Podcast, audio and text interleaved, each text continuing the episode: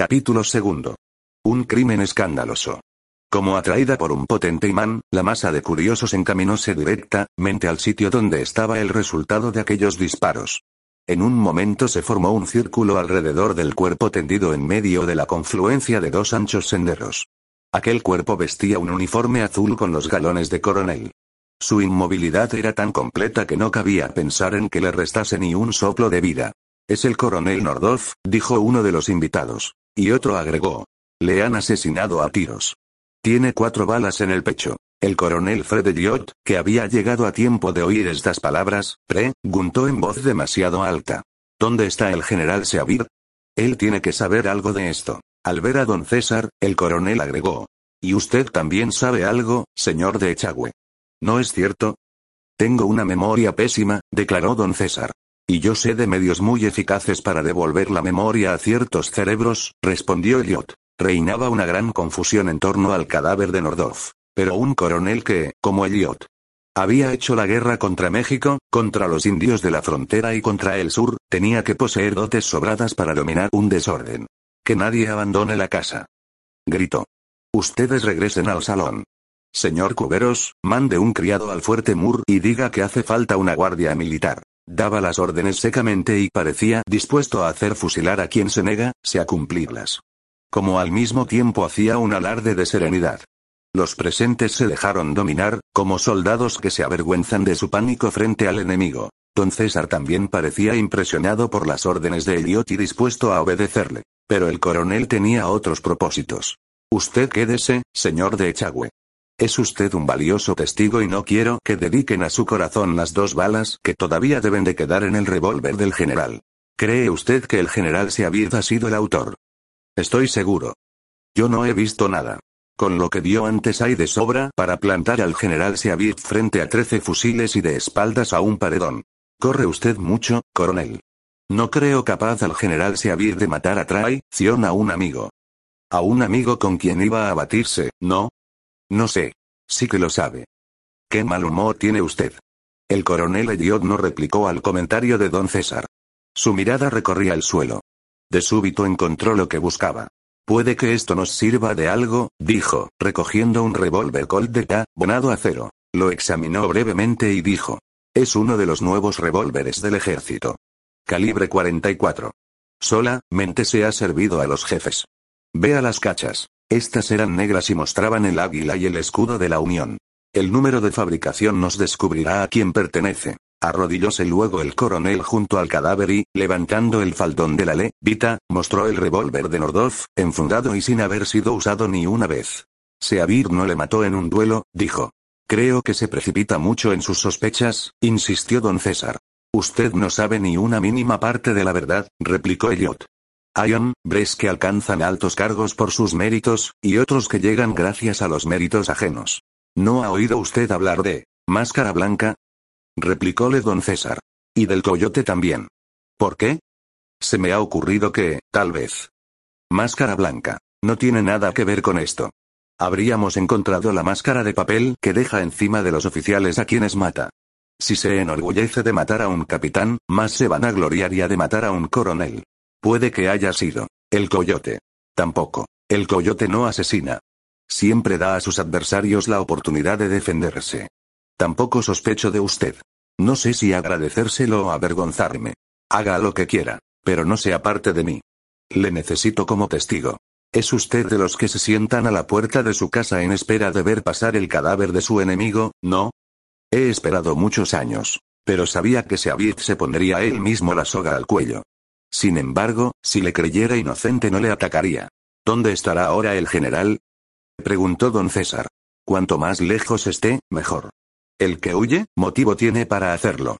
Por lo menos tiene miedo, observó don César. Llegaron en aquel momento los primeros soldados que venían del fuerte. Habían dejado sus caballos frente a la casa. Mientras unos cuantos hombres habíanse situado de centinelas por los alrededores, los otros, al mando de un sargento, acudían a recibir órdenes del coronel. A sus órdenes el sargento Stepan, mi coronel, dijo el que mandaba el grupo de soldados. No preguntó lo que había ocurrido. Pero Elliot se lo explicó brevemente, callando, no obstante, que sospechaba que era la mano del general Seabird la que había empuñado el revólver homicida. Ordenó que se montara una guardia en el jardín y que no se permitiese a nadie, como no fuese él o el comandante del fuerte, que transitase por aquel sitio. Fíjese bien en lo que le digo, sargento. Nadie. Ni coronel ni comodoro. Todos somos sospechosos, mientras no se descubra al culpable. Yo visitaré ahora al comandante del fuerte y le informaré de cuánto sé. Desde ahora solo debe obedecer las órdenes de su jefe. ¿Y el cadáver? Preguntó el sargento Stepan, señalando el cuerpo de Nordov. Haga que lo lleven al fuerte. No olvide, sargento, que este asunto entra de ye, no en el fuero militar y que no debemos tolerar la intromisión de las autoridades civiles de Los Ángeles. El sargento Stepan creyó que empezaba a comprender, y tuvo la sensatez de no demostrarlo. ¿Me acompaña, don César? Preguntó Elliot, haciendo intención de marchar hacia la casa. Creo que, como civil, no debo atenerme al fuero militar, ¿verdad? Preguntó, a través de un bostezo, el hacendado.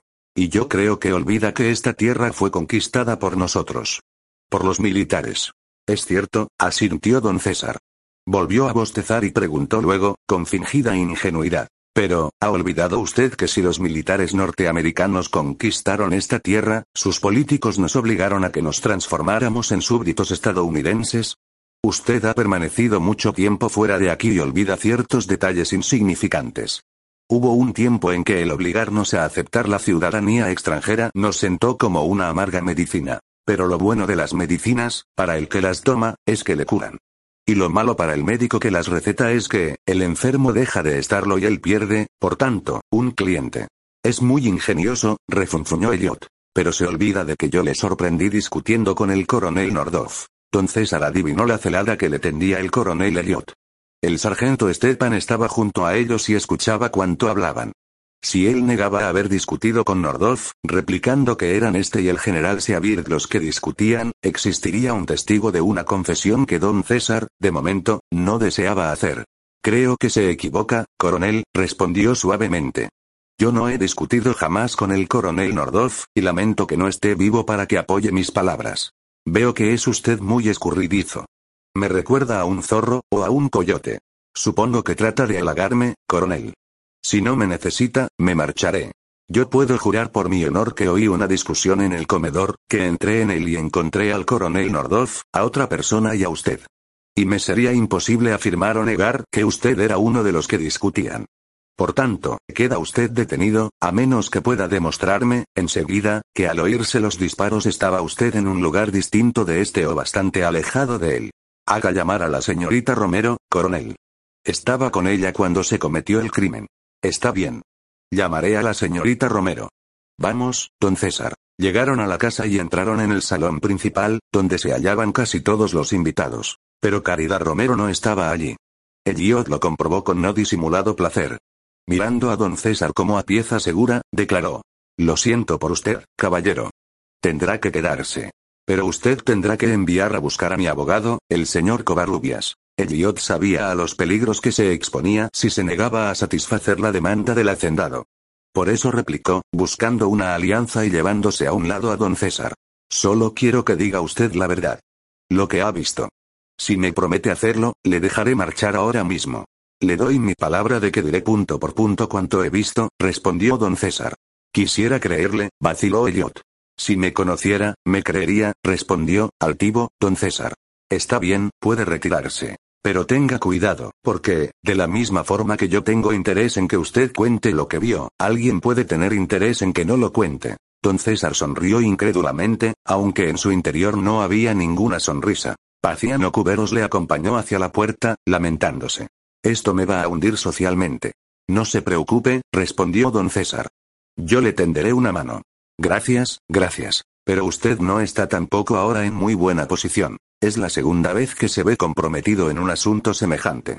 Sí, la otra vez fue en Monterrey, murmuró don César, pero tengo el testimonio de la señorita Romero. Ella dirá que estuve a su lado hasta que se cometió el crimen. Mientras salía de la casa y marchaba hacia su coche, don César dejó vagar sus recuerdos por su pasado. Aquella aventura en Monterrey. Otro general comprometido en ella, Clarke.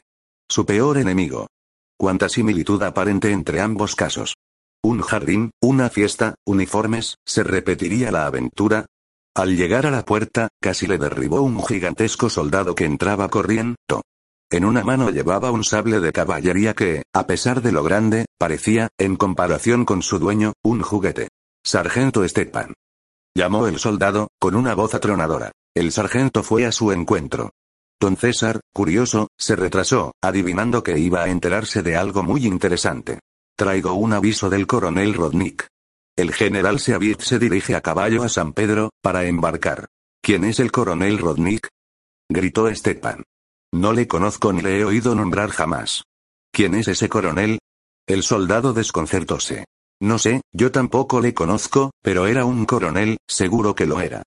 Pues yo no lo conozco. Y estoy seguro de que habrías hecho mejor no no, viéndote de tu guardia. Es que él me ordenó. Y yo te ordeno que te largues si no quieres. Los bramidos del sargento y la voz de trueno del soldado habían atraído a Elliot, quien, poniéndose a tono con los dos hombres, rugió. ¿Qué diablos ocurre?